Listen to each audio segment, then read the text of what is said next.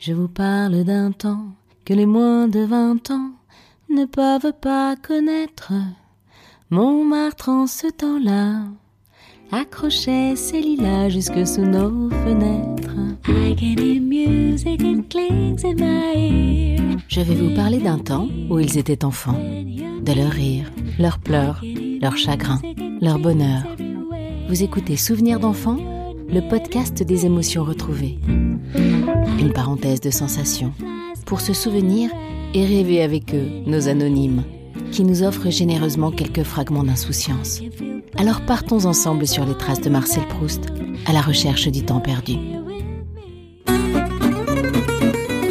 À 85 ans, Paulette, femme énergique et volubile, a une mémoire sans faille.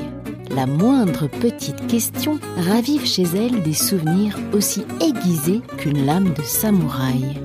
C'est avec humour et avec une sacrée dose de conviction que Paulette revient pour nous sur son passé d'écolière. Ça se passait à Vincennes dans les années 40. Alors l'école primaire, c'était quand même la discipline qui n'existe pas aujourd'hui. C'est-à-dire il y avait le coup de sifflet, on était dans la cour, on jouait, il y avait un coup de sifflet, il fallait se mettre en rang par deux, hein, et, et, bien aligné, et c'est seulement à ce moment-là que l'institutrice vous menait dans la classe.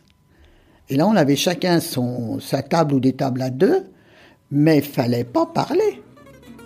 Si vous parliez, c'était un mauvais point. Si vous étiez trop bavarde, c'était dans le bureau de la directrice. Mais on était en rang, sage.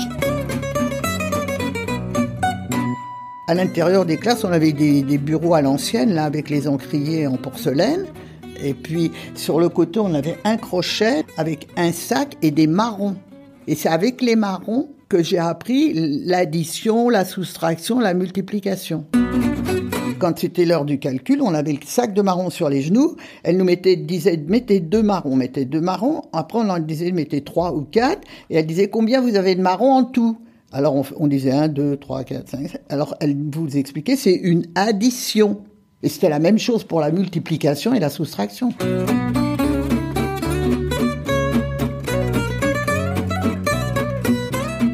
On apprenait les tables de multiplication. Ça ne s'apprend plus.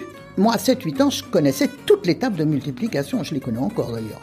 Mais je veux dire, on les savait, on les récitait. Hein. Et puis vous étiez appelé au tableau, euh, il fallait pas se tromper. C'est pareil que au point de vue géographique, on avait dans, dans la classe des cartes de l'Institut géographique au mur, hein, et on apprenait les départements et les sous-préfectures.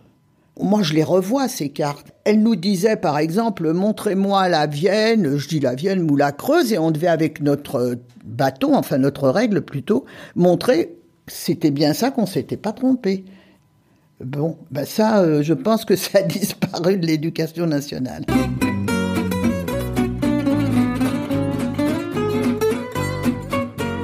Nous, quand on avait l'enseignement ménager, qu'on faisait de la cuisine, c'était le jeudi, et on cuisinait, on le mangeait et après on lavait la vaisselle et on rangeait. C'était pas qu'un cours. Et en couture, selon la classe, la première chose que j'ai commencé à faire, c'est le bavoir.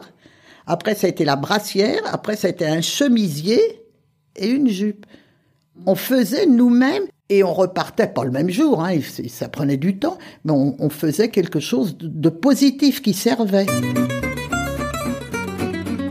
on reprisait avec un œuf dans la chaussette pour bien tendre la chaussette. On passait comme ça, après on repassait en dessous de l'autre côté.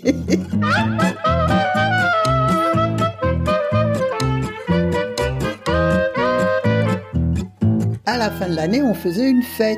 C'était bien parce qu'on la préparait avant. Alors c'était de la danse, des chants, des acrobations gymnastiques, des roulades, faire la roue, etc. Il y avait une estrade et à l'issue de la fête, il y avait les prix et vous aviez des prix avec un beau ruban. Il n'y avait pas de note ABCD, c'était noté de 0 à 10. Et il y avait des prix pour les premiers, et on sortait fièrement avec ces prix puis le ruban. J'en ai eu beaucoup, mais, mais bon. J'ai eu le calcul, parce que je calculais vite. Camaraderie, ça je l'ai eu très souvent j'ai eu la grammaire, mais en, rédaction, je me souviens de sa, réflexion, c'est bien mais un peu sec.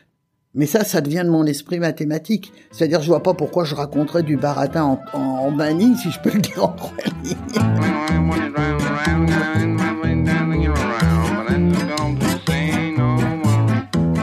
On avait un, un, monsieur qui était assez bricoleur et alors il nous avait fait un espèce de traîneau. C'est une planche en bois avec des roulements, des roulements à billes de patins roulettes parce que les patins roulettes n'étaient pas avec des pneus, c'était un roulement à billes. Et puis il y avait une barre comme ça au milieu qui, qui nous permet d'aller à droite ou à gauche. Et on montait la rue de Ningesser à pied avec la machine et on dévalait ça à toute allure. Heureusement qu'il n'y avait pas de voiture entre nous, soit dit.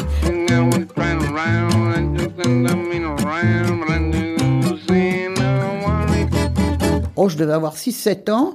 On jouait aux billes sur le trottoir, aussi bien filles que garçons d'ailleurs. Et le, meilleur des jeux de billes, c'était la pichenette. Alors on faisait un trou, les trottoirs n'étaient pas goudronnés, on se mettait à une certaine distance et il fallait que la bille, elle arrive dans le trou. Donc avec une pelle, on faisait un trou et puis on le faisait devant une dame qui s'appelait Madame Danet, qui était absolument épouvantable, acariate, et naturellement le plaisir c'était de faire le trou devant chez elle. Donc on n'était pas très gentil, on l'appelait la mère Danet.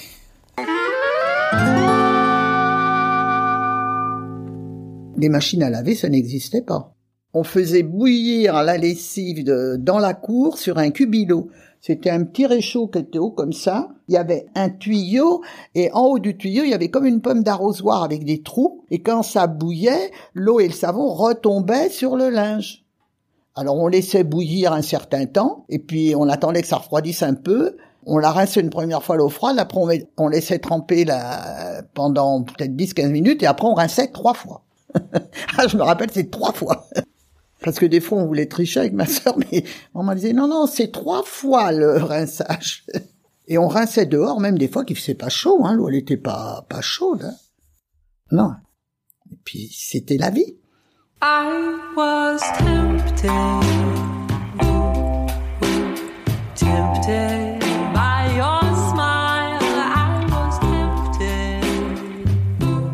J'étais heureuse, j'avais une mère qui était hyper dévouée.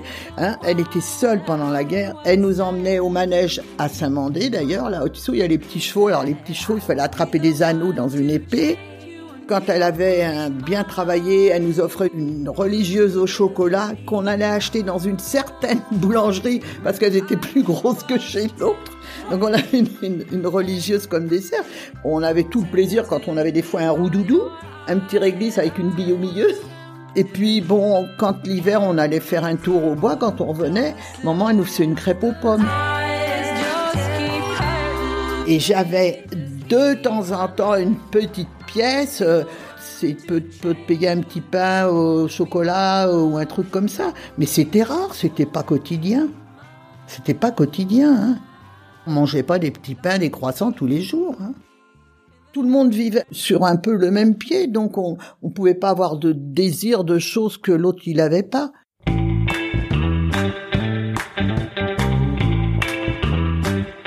Tout de suite après la guerre, en raison des restrictions, et je me demande s'il n'y en a pas eu la dernière guerre, on avait des tickets.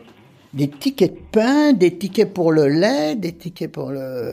C'était distribué en fonction de la famille, un adulte, des enfants. Pour les enfants, il y avait des cartes avec des tickets de lait. Pour les adultes, il y avait des tickets de vin.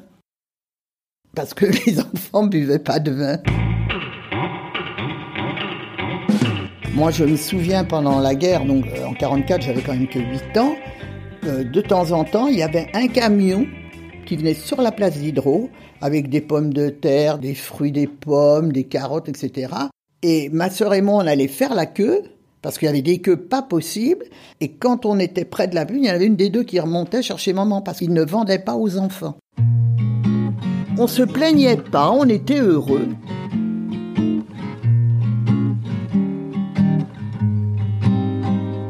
Et ce que je me souviens qui m'a marqué, c'est que les Allemands, ils sont venus, je devais même pas avoir six ans, ils sont venus récupérer la voiture. C'est une Chenard Walker, je, me souviens de, cette voiture et ils sont venus un soir. Je pense que heureusement que mon père était pas là parce qu'il voulait voir mon père. Et ils sont montés au premier, j'entends le bruit de leurs bottes là. Et naturellement, mon père était, il a fait la ligne Maginot. Il est parti en 38, il est revenu en 45. Donc ils ont dû venir, je sais, ça doit être en 40, 41. Quelqu'un leur avait dit qu'il y avait une voiture chez, l'écolier et ils sont venus chercher la voiture.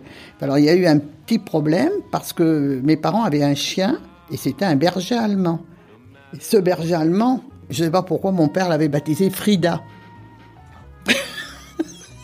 c'était pas de ma faute. Alors moi je disais, ah, ah, parce que Frida elle faisait, alors je dis, sois sage Frida, soit. Alors ils comprenaient pas pourquoi j'appelais le chien Frida, mais c'était son nom. Du coup ils ont emmené le chien à la voiture. Ils ont emmené le chien. Et ils l'ont emmené, je sais pas pourquoi. C'était comme ça. Et oui, c'était comme ça. Je ne sais pas si vous avez fait attention, mais sur les lèvres de chacun des témoins que j'ai interrogés revient cette même expression. C'était comme ça. Une sorte de résignation face aux difficultés de cette époque d'après-guerre. Voilà, c'est la fin de cet épisode. Merci à Paulette et à ses jolis souvenirs. Merci à vous d'avoir écouté. Alors si vous avez aimé et si vous voulez écouter d'autres témoignages, ce que j'espère évidemment, eh bien abonnez-vous à ma newsletter, mettez-moi des étoiles et des commentaires sur Apple Podcasts et surtout partagez, partagez, partagez à votre famille, vos enfants, vos parents, vos grands-parents, vos, vos arrière-petits-enfants, vos amis, vos ennemis même. Partagez. On se retrouve dans 15 jours avec Bruno qui nous parlera de son enfance dans le 7e arrondissement de Paris, arrondissement qu'il n'a jamais quitté depuis 85 ans. Allez, salut. No matter the time that has gone between us Darling, I'm yours and I'm yours alone. I'll always come home No matter how long I'm yours. Uh,